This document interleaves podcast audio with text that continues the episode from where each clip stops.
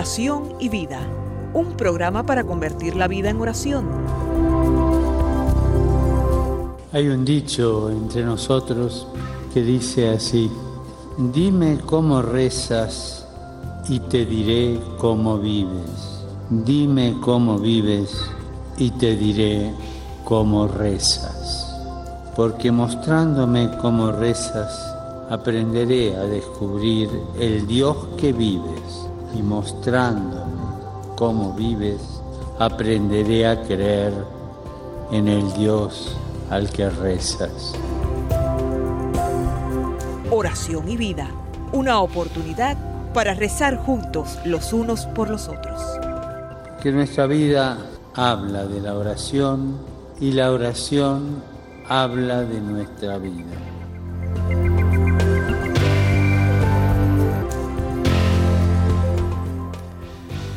Ven Espíritu Santo, llena los corazones de tus fieles y enciende en ellos el fuego de tu amor. Envía tu Espíritu Creador y renueva la faz de la tierra. Oh Dios, que has iluminado los corazones de tus hijos con la luz del Espíritu Santo, haznos dóciles a sus inspiraciones para gustar siempre el bien y gozar de su consuelo. Te lo pedimos por Jesucristo nuestro Señor. Amén.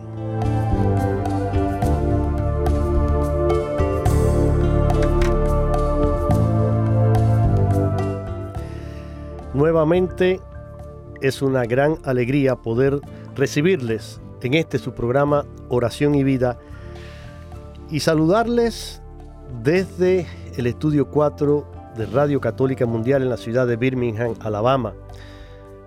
Quien les habla, Jorge Graña, está feliz, contento de poder contar con todos ustedes que forman parte de esta gran familia radial, esa que se reúne a escuchar el mensaje de la palabra de Dios.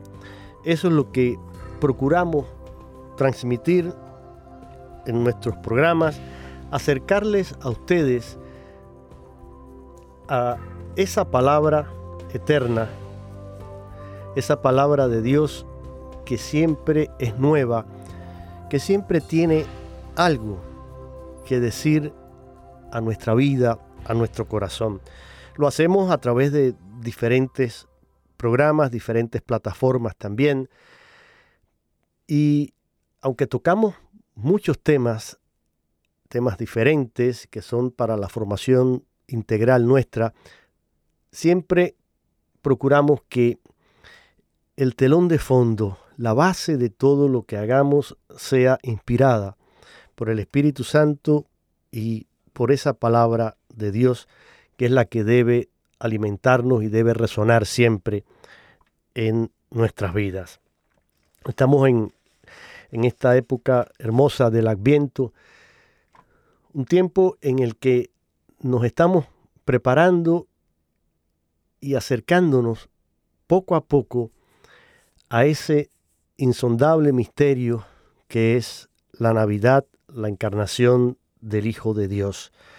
Jesús que vuelve a nosotros en la humildad, la sencillez, la fragilidad de un niño que nace y que lo reconocemos ahí en ese pesebre en el día de hoy vamos a continuar nuestro itinerario a través de la Sagrada Escritura porque me acompaña en este viernes el Padre Jorge Perales, con quien ya por muchos años estamos tocando estos temas que tienen que ver con parte de lo que es su especialidad y una de las materias que el Padre Jorge eh, imparte en el Seminario Menor San Juan María Vianney, allí en la ciudad de Miami. Mm, el programa es grabado, por eso no voy a darle los números de teléfono, porque desafortunadamente no vamos a poder intercambiar con ustedes a través de las líneas, pero sí les recuerdo dos cosas. Uno, que pueden visitar nuestra página de internet ewtn.com. Yo los exhorto, los invito a que lo hagan. Hay muchísima información interesante eh, que abarca muchos temas y que nos pueden ayudar en nuestro camino de formación. Hay temas bíblicos, filosóficos, teológicos, oraciones, meditaciones. Y en una eh, época como esta, un tiempo litúrgico como el del Adviento, es una página que les puede acompañar y les puede ayudar a poco a poco irse preparando para la Navidad. Por otro lado, también mm, pueden ir a la página de radio y allí en Radio Católica este programa tiene su propia página, pero además queda archivado en formato de podcast y ustedes lo pueden después descargar, escuchar cuando les sea más conveniente. También el correo del programa oración y vida arroba ewtn.com. Oración y vida ewtn.com. Ahí pueden escribirme y mandar sus preguntas, sus comentarios, sus inquietudes y también sus sugerencias, sus iniciativas o los temas que les interesaría que se tratara aquí en el programa. Padre Jorge, gracias por estar ahí pacientemente escuchando y esperando. Buenas tardes. Muy buenas tardes. Eh, mire, ya hemos recorrido bastante eh, de la Sagrada Escritura, todo el Antiguo Testamento, y ahora mm, pues vamos ya eh, en lo que se llama la, la, lo que son las cartas ya, y de manera especial, bueno, estamos, mm, hemos comenzado con las cartas paulinas, porque terminamos los cuatro evangelios.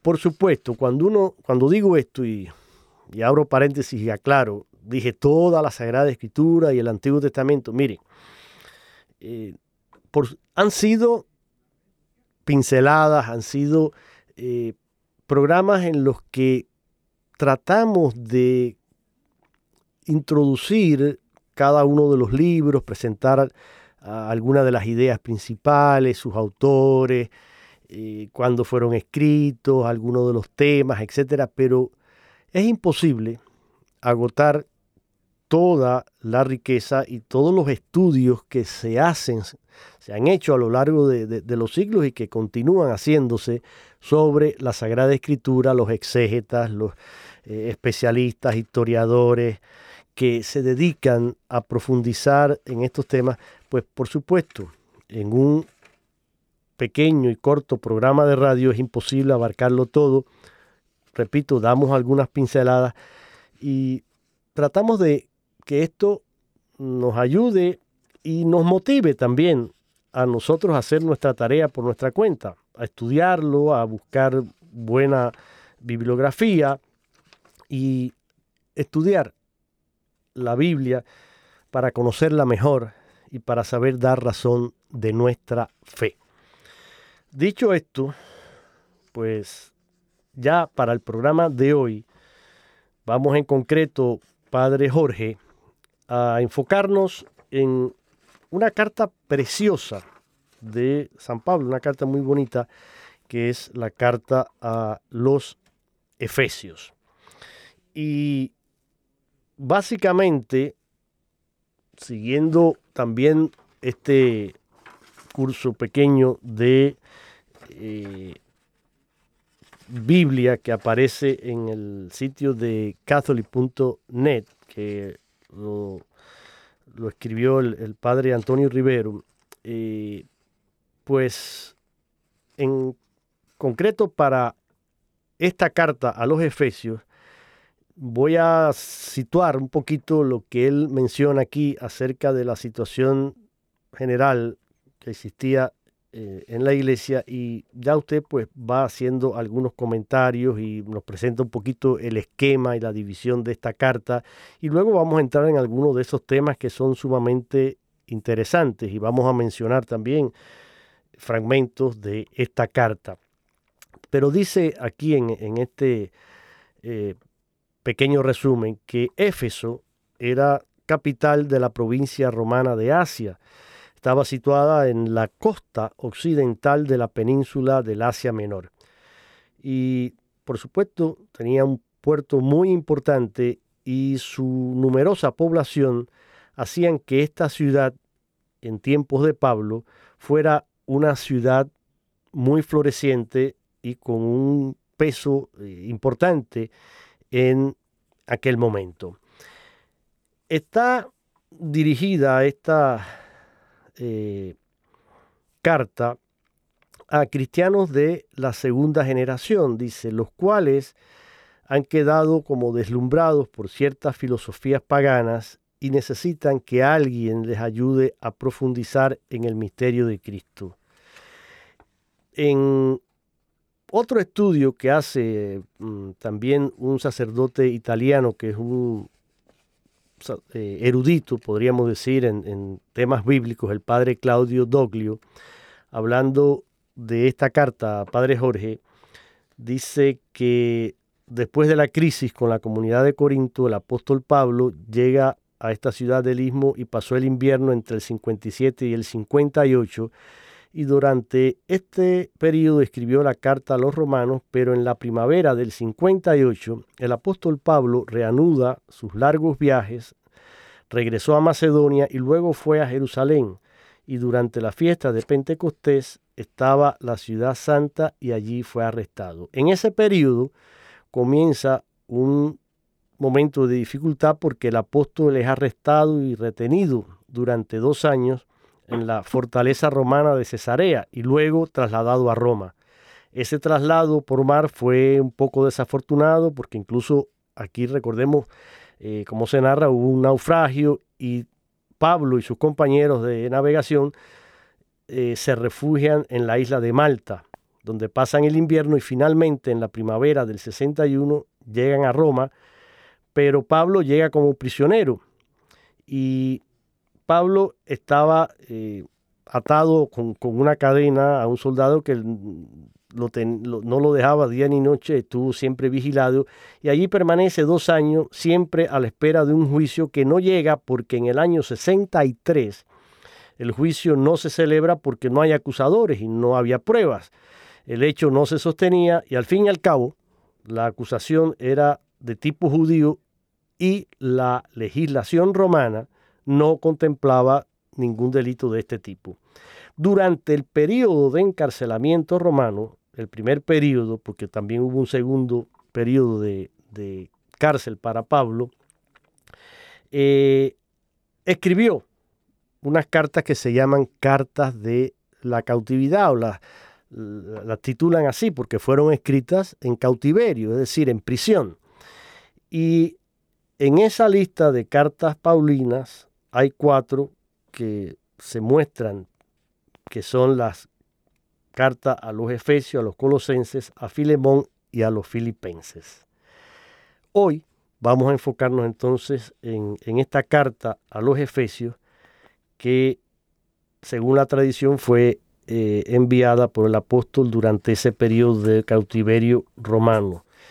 Eh, ¿Entre qué años, padres, se puede? Yo sé que las fechas siempre son un poco eh, también tentativas, pero un poquito, ¿cuál era la situación a la que se, enfrentaba el apóstol Pablo con esta comunidad ahí en, en Éfeso ya yo he hecho esta introducción para que tengamos una idea de, cómo surge, cómo llega, pero coméntenos un poquito sobre esta situación.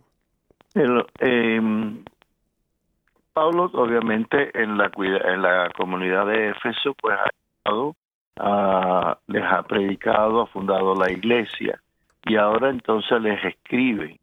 Entonces, eh, Pablo, claro, eh, escribe como diríamos, animándoles y reforzándoles a la comunidad cristiana de Éfeso eh, básicamente a continuar su vida en Cristo, o sea, la fe que han abrazado y a seguir viviendo en Cristo. Entonces comienza reafirmando eh, la, fe en Cristo, quién es Cristo, eh, es entre las cartas, eh, em, en sí es la carta que comienza eh, con un himno. O sea, no, no inmediatamente, o sea, siempre las cartas comienzan con el saludo, ¿no? Exacto. Pero después inmediatamente ya comienza el bendito sea Dios y Padre de nuestro Señor Jesucristo, que nos ha bendecido con toda clase de bendiciones espirituales en los cielos y en, y en la tierra, sí. Precioso. Usted lo tiene ahí. Si lo quiere leer textual, a mí me encantaría si lo tiene ahí a, la mano. bueno, pues léalo textual porque es precioso y creo que eh, viene además muy a tono con esta época que estamos celebrando y nos puede ayudar mucho. Léalo si quiere, Padre, porque es hermoso. Pues también es uno de los cánticos que se rezan en vísperas toda la semana. Todas las semanas, exacto. Los que leen, eh, rezan las horas litúrgicas están muy familiarizados con este himno. O sea, es un día a la semana que se hace. Bendito sea el Dios y Padre de nuestro Señor Jesucristo, que nos ha bendecido con toda clase de bendiciones espirituales en los cielos y en Cristo.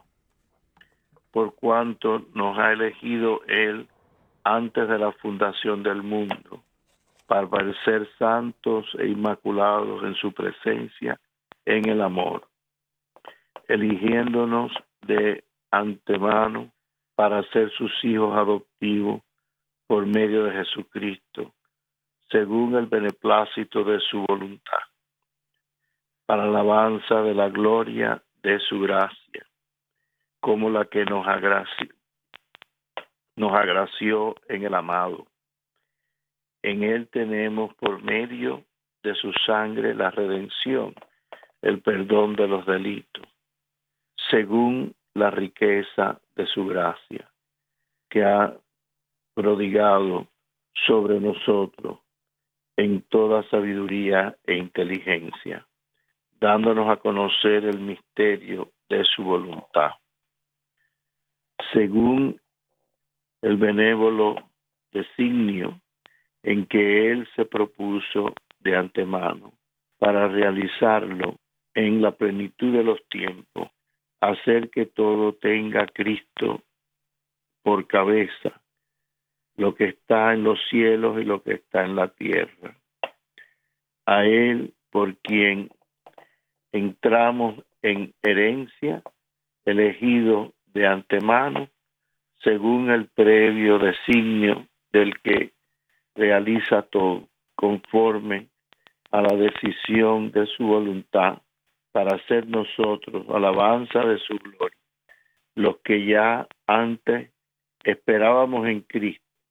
Él es también, en Él también vosotros, tras haber oído la palabra de la verdad, el Evangelio, de vuestra salvación y creído también en Él, fuiste sellado con el Espíritu Santo de la promesa, que es prenda de nuestra herencia para redención del pueblo de su posesión, para alabanza de su gloria.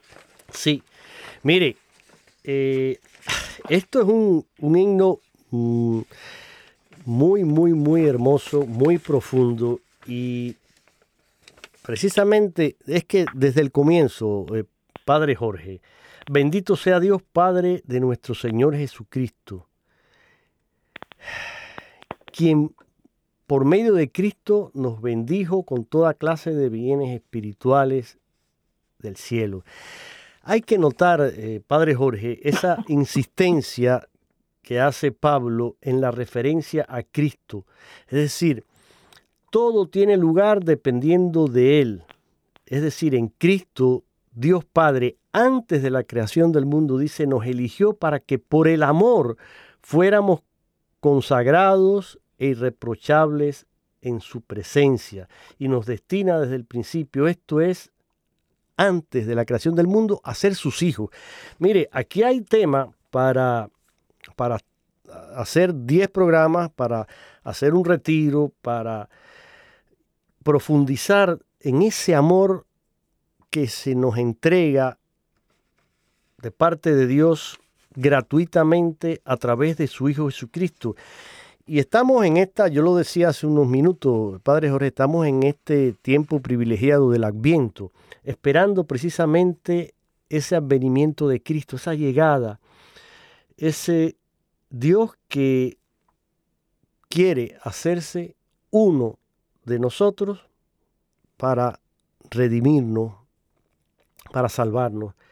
Entonces, eh, yo creo que mm, con esta, eh, con esta carta podemos nosotros hacer una buena preparación, ¿verdad? A, la Navidad, pero hay muchos temas también diferentes que esta carta va tratando porque eh, Pablo habla de la acción del Padre, del Hijo, del Espíritu Santo en ese plan de, salvación, es decir, cómo nos elige para ser sus hijos y mm, Cristo nos obtiene la, redención con su sangre, eh, el Espíritu Santo que nos sella y que es la garantía de, nuestra herencia, pero también habla de la unidad de la iglesia en cuanto cuerpo de Cristo. Y esto quiero que usted lo mencione y lo, explique un poquito porque es interesante, así como también esa eh, exhortación que hace el apóstol Pablo a la nueva vida eh, en Cristo y, y trata de rescatar a, estos efesios y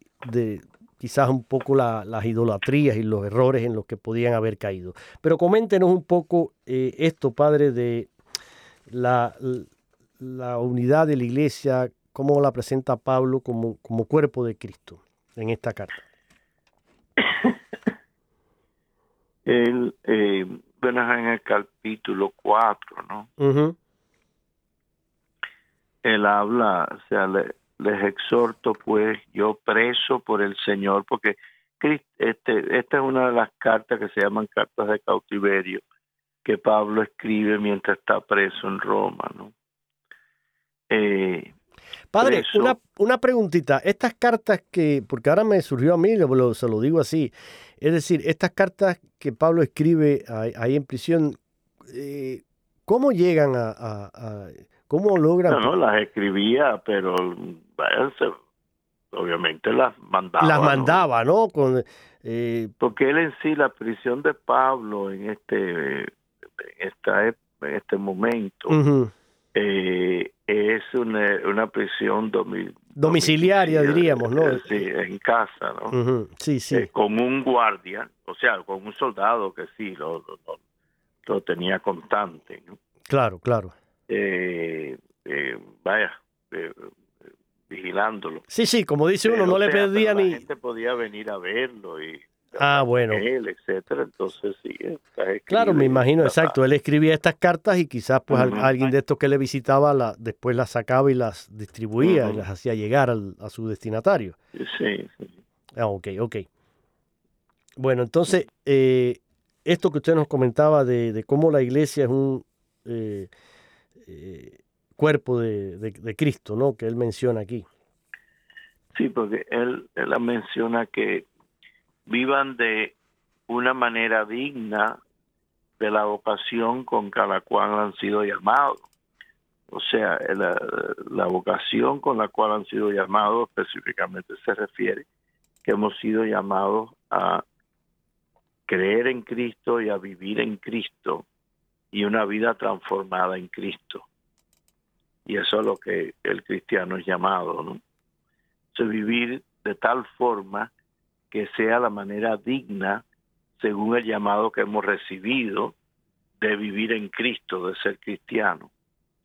Entonces explica de esa manera, ¿no? O sea, con humildad, con mansedumbre y paciencia, soportándose unos a otros por el amor poniendo empeño en conservar la unidad del espíritu con el vínculo de la paz. O sea, poniendo empeño en conservar la unidad del espíritu con el vínculo de la paz. está ese sentido de que la iglesia debe ser una y estamos unidos por el Espíritu Santo. Y el vínculo que nos une, o sea, que nos mantiene unidos, es la paz. O sea, que es la paz entre los miembros de la iglesia, entre los hijos de la iglesia. Eh, y obviamente esa paz viene del Espíritu Santo. O sea, es Cristo que nos las da a través de la gracia del Espíritu. Eh, entonces sigue un solo cuerpo y un solo espíritu, como una sola es la esperanza que han, a la cual han sido llamados. Un solo Señor, una sola fe, un solo bautismo, un solo Dios y Padre de todos, que está sobre todo y por todo y en todos. A cada uno de nosotros les ha sido conferido el favor divino por la medida de los dones de Cristo. Por eso dice que subiendo, subiendo a la altura, llevó consigo cautivo y dio dones a los hombres.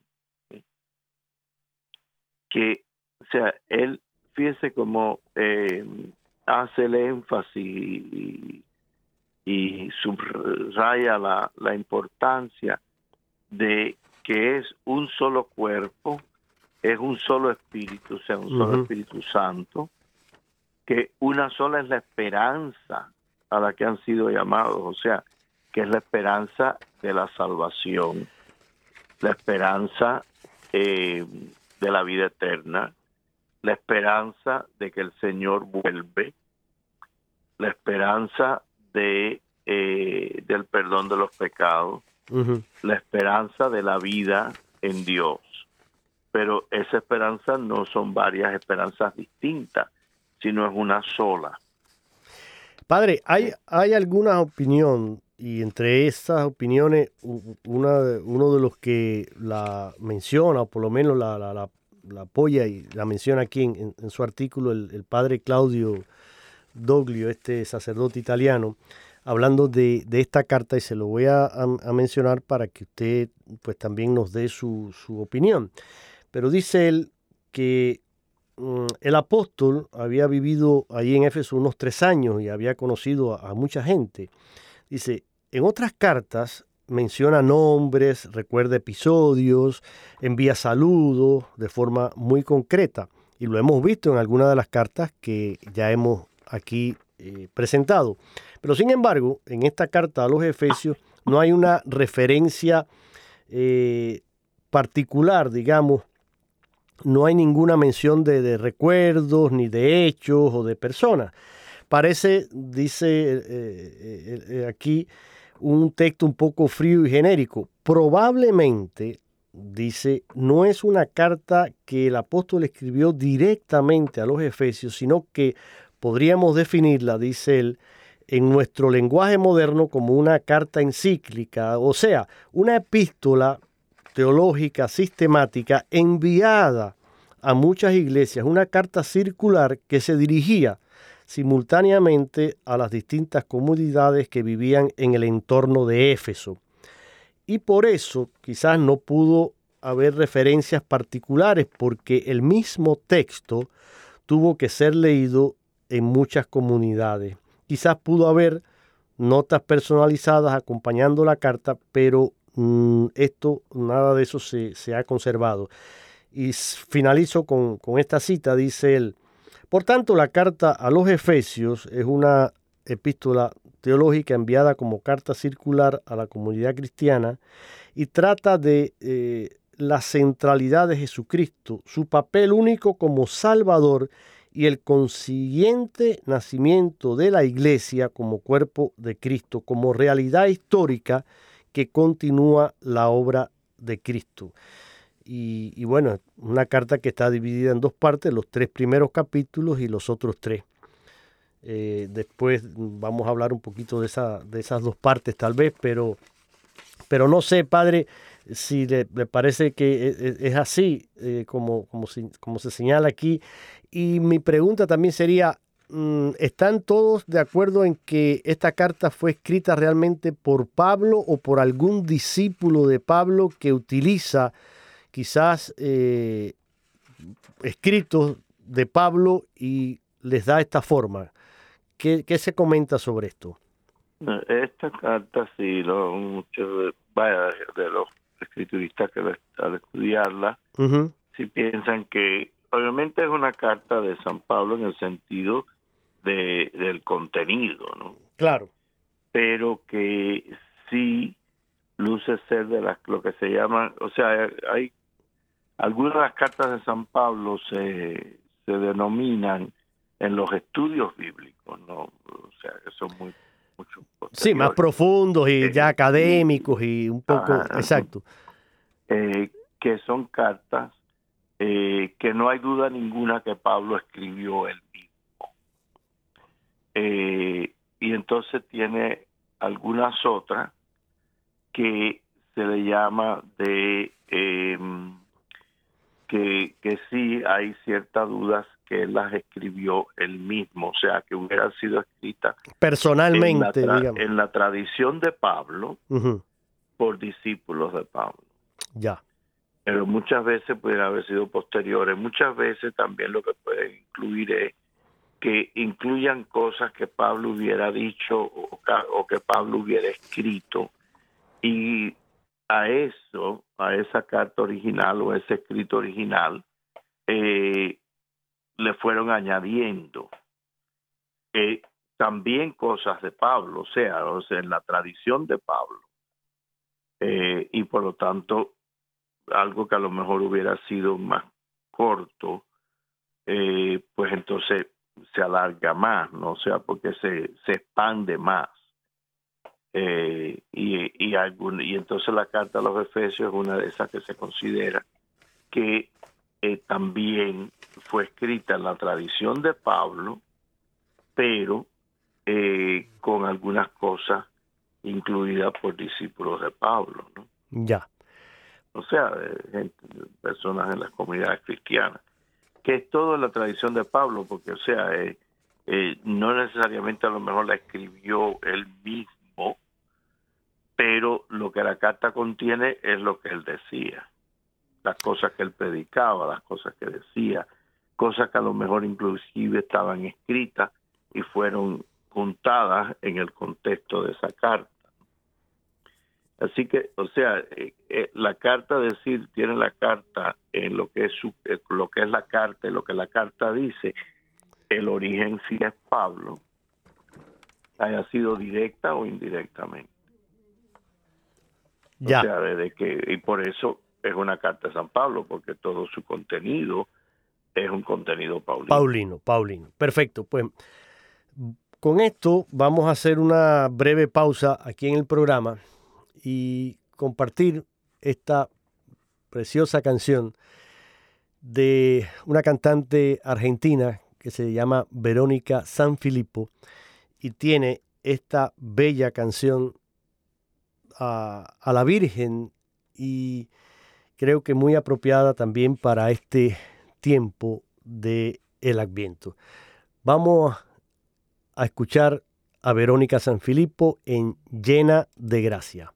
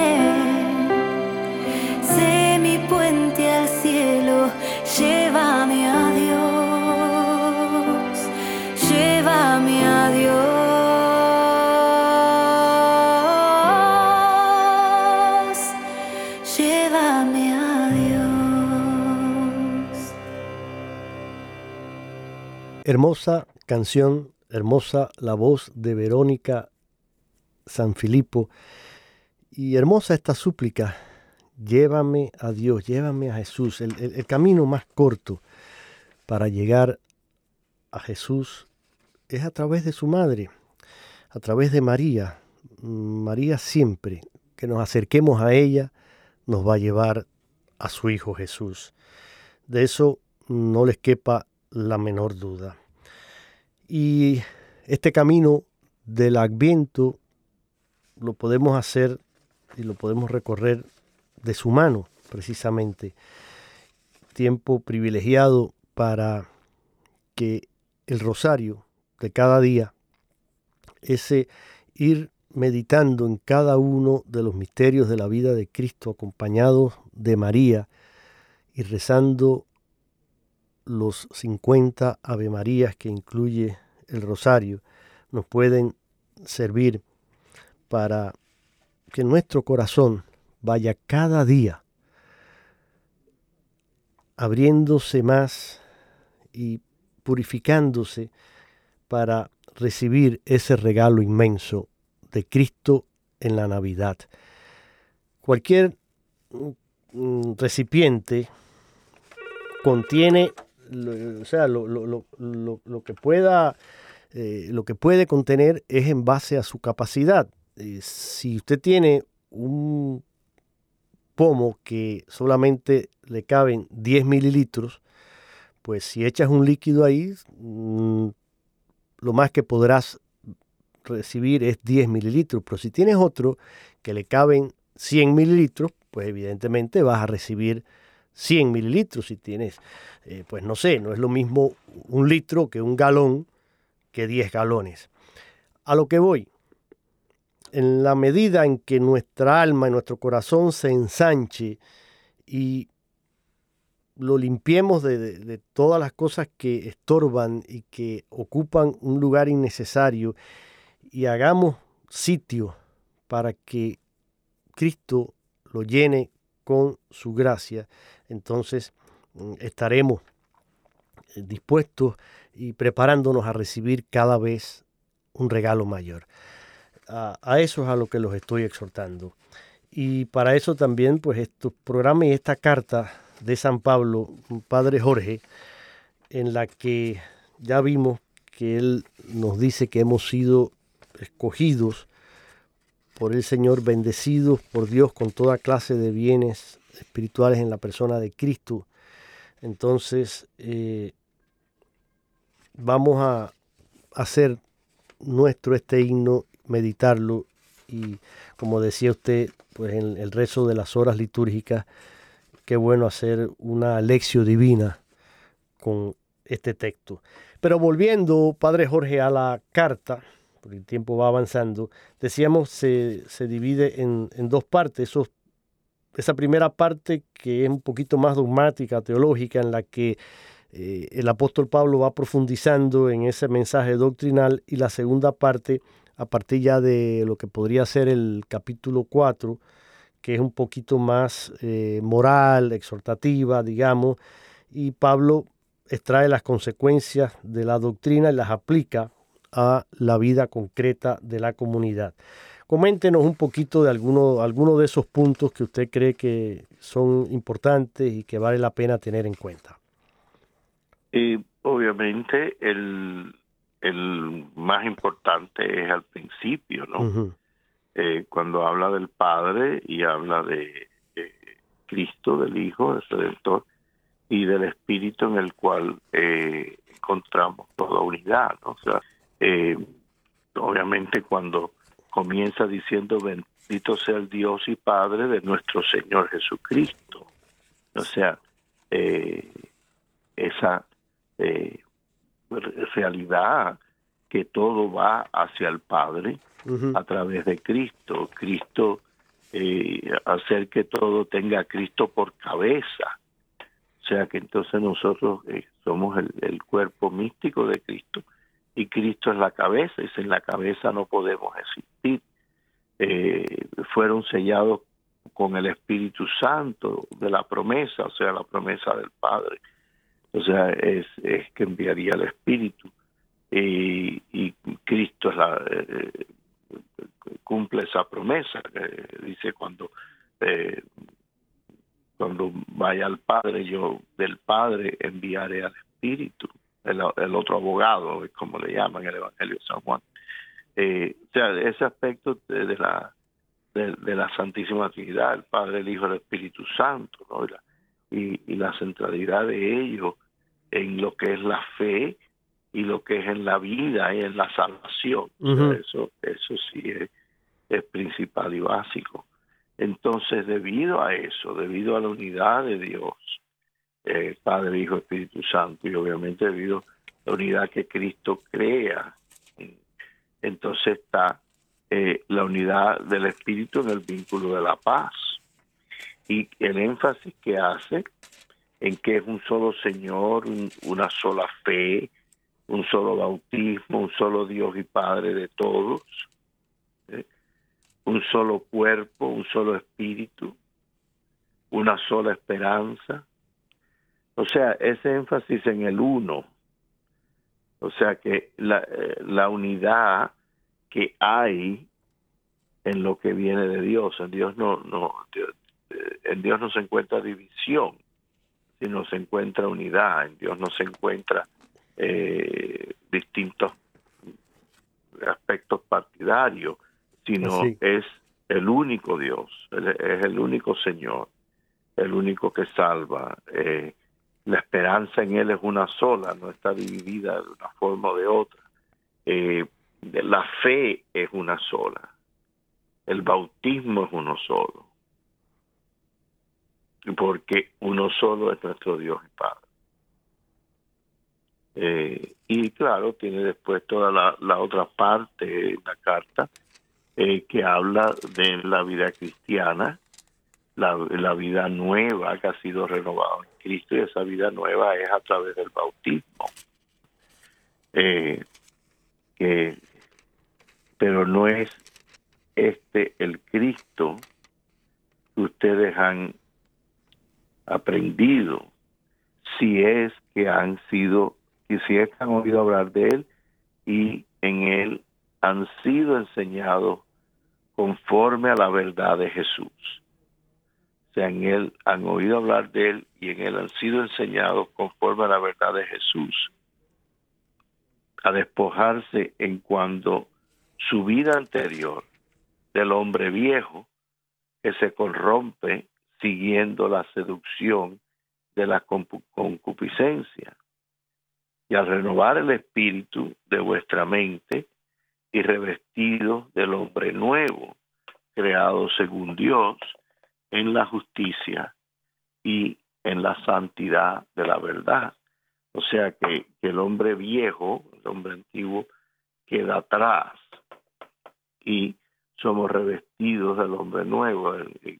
Y obviamente es a través del bautismo, que es lo que nos transforma y es allí entonces eh, las seducciones de la concupiscencia, o sea, lo que nos seduce apartarnos de Dios, eh, queda eh, removido y somos renovados en el espíritu.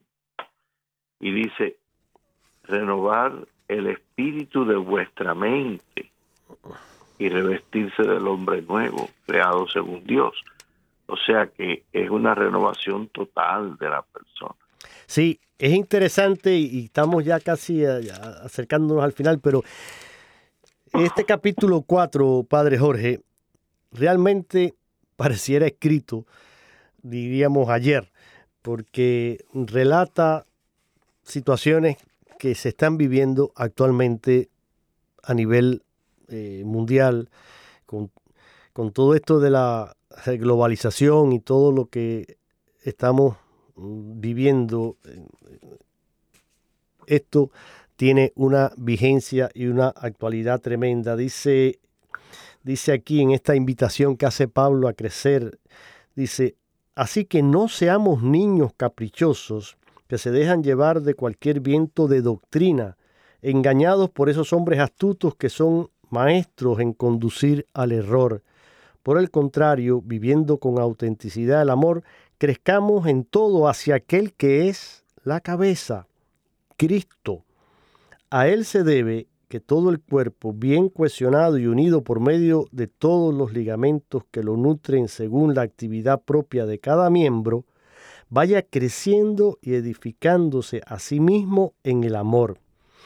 Les digo pues, hablando a estos eh, que seamos, como decía usted, hombres nuevos en Cristo, les digo pues y les recomiendo con insistencia en el nombre del Señor que no vivan como viven los paganos, vacíos de pensamiento, oscurecida la mente y alejados de la vida de Dios a causa de su ignorancia y su terquedad.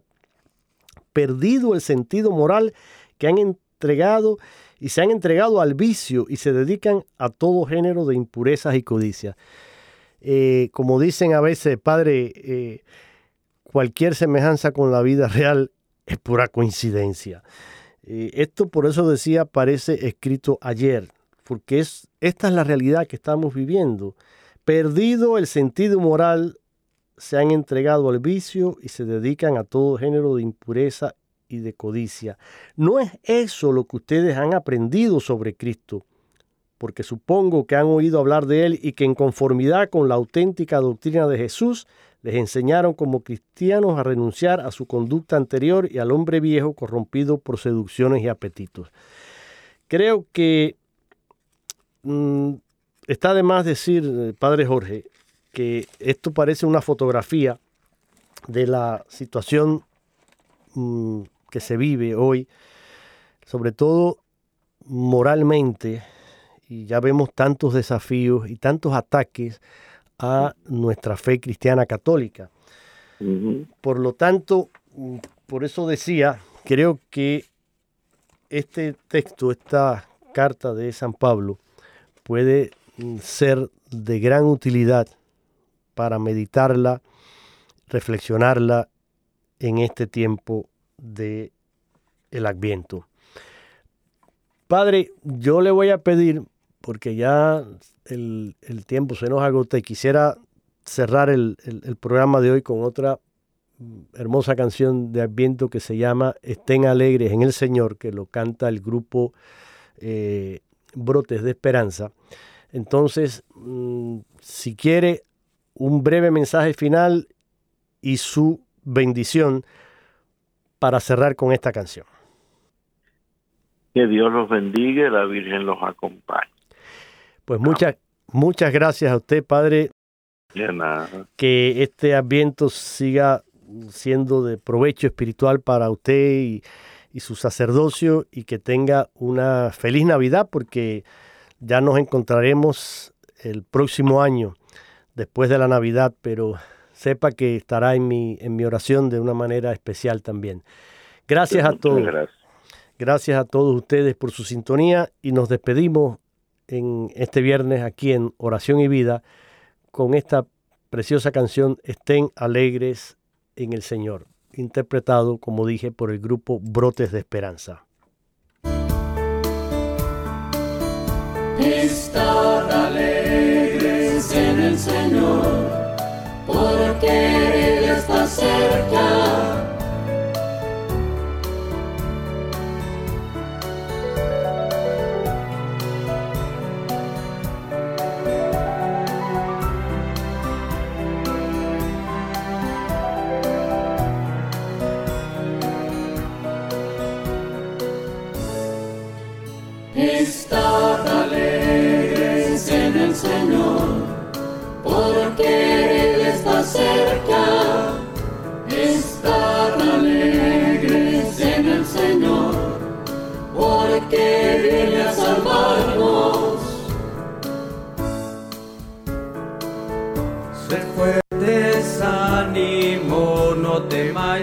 Es lo que nos dice hoy el Señor. Nuestro Dios nos viene a salvar. Estad alegres en el Señor, alégrate iglesia de corazón. Nuestra fuerza está en el Señor. Estad alegres en el Señor, porque Él está cerca.